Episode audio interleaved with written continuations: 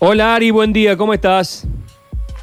Hola Sergio, muy buenos días, ¿cómo estás? Bueno, eh, agradecemos a, Gustavo Córdoba y a los amigos de Suban Córdoba de habernos puesto en contacto contigo. Eh, estás en Washington, ¿verdad?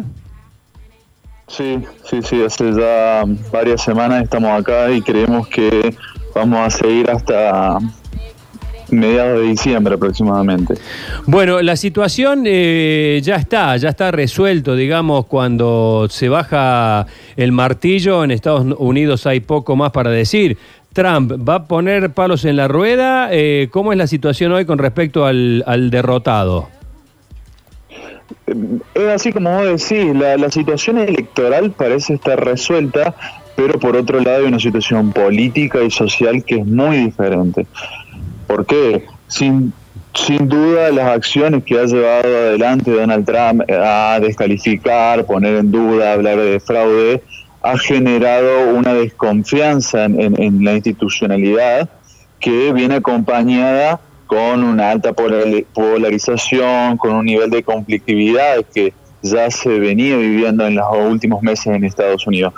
¿Por qué eh, digo esto? Bueno, eh, unos estudios realizados por YouGov y The Economist han mostrado que prácticamente 7 de cada 10 votantes de Trump consideran que la victoria de Joe Biden es legítima, lo que nos muestra que ese discurso desarrollado por el actual presidente ha penetrado en sus votantes y no solamente en el grupo más radicalizado del mismo. Y en ese sentido eh, hay convocatorias a marchas para manifestar este fraude. Recordemos que en, el día sábado en Washington se va a llevar esta manifestación que esperemos no, no termine en hechos en hechos de violencia.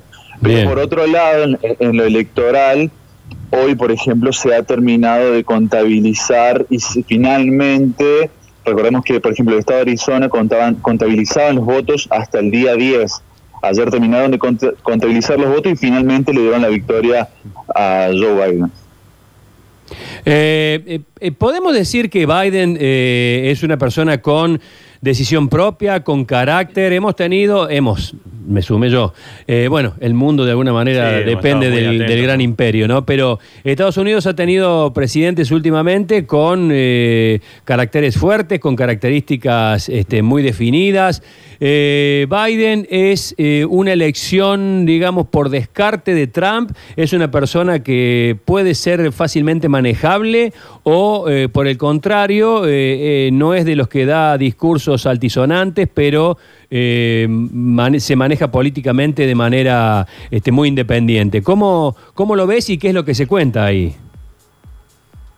Bien, ese es un punto que ha utilizado muy bien Donald Trump a hablar de que Joe Biden en realidad no tiene una injerencia política propia, sino que responde, por así decirlo, a la izquierda, al socialismo, y por lo tanto él transformaría al país eh, eh, en una especie de socialismo. Pero por otro lado hay que reconocer que Biden es un político que tiene larga trayectoria y ha sido reconocido por su capacidad de articular y formar, bueno, en este contexto, saber integrar una gran coalición para poder eh, ganar la elección a Donald Trump. Ari, ¿cómo te va? Nacho te saluda, ¿cómo estás? Em, lo que quería consultarte es cuánto puede haber influenciado la, presencia, la postulación de Kamala Harris, en este caso mujer, eh, afroamericana, digamos, eh, ¿le ha dado muchos votos a la candidatura de Biden? Bien, eh, yo, y bueno, no solamente yo, sino lo que analizamos de la consultora y también los que observan los, los principales analistas, es que mucho se habla de la participación electoral femenina a favor de Joe Biden. Eso no es nuevo. El Partido Demócrata eh, ha tendido a, recibir más votos por parte de las mujeres en las últimas elecciones.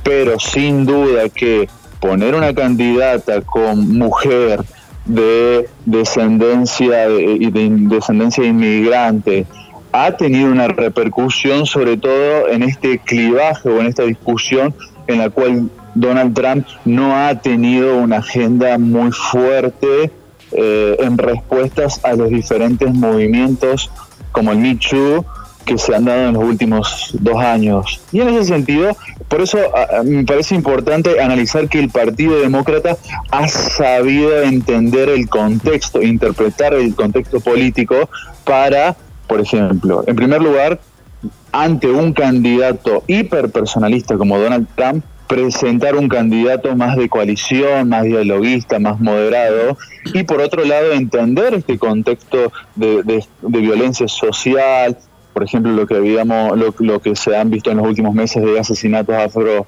de ciudadanos afroamericanos manos de la policía, representar en ese sentido no en cargos de solamente de senadores, sino también poner como candidato a vicepresidente a una mujer como Kamala Harris, que no solamente es una figura política femenina o una mujer, sino que es una funcionaria que ha ocupado cargos importantes por primera vez para una mujer en el estado de California, ha sido fiscal. Entonces, hay una lectura muy interesante de configurar un escenario político a, su favor y saber interpretar cómo representar estas minorías que eh, Donald Trump no, no ha sabido eh, captar, por así decirlo. Se habla mucho del tema de la edad de Biden. Hay que recordar que el, próximo 20 de noviembre cumple 78 años, quien ha sido electo presidente de los Estados Unidos. El sábado, por ejemplo, cuando recibíamos imágenes de su discurso, se lo veía entrar al, trotecito, como mostrándose eh, vivo y bien en, cuanto a su salud. Pero se ha comentado mucho por esto de tener 78 años, de ser un presidente más grande a la hora de llegar justamente a asumir. Sin duda, y es un tema del cual él también se ha hecho eco, porque ha sido algo que ha estado en agenda. Pero por otro lado, em, hay una antítesis o discursiva en términos de que Donald Trump ha utilizado esto que vos bien mencionás, atribuyéndole la característica de Sleepy, digamos, Sleepy Biden, un candidato sin fuerzas y débil. Pero por otro lado, eh, es un frame un encuadre discursivo, una puja constante en la cual el Partido Demócrata ha, querido mostrar que la fortaleza no estaba en la capacidad energética, sino en eh, la energía, porque hay un contraste, con Donald Trump, sino en, la capacidad política, en el conocimiento, en la experiencia. Entonces han tratado de anclar la fortaleza del presidente en ese sentido, mostrando que, por ejemplo, un, presidente como Donald Trump, que, entre paréntesis es fuerte, ha mm, gestionado de una manera, manera negativa el coronavirus, de manera irresponsable.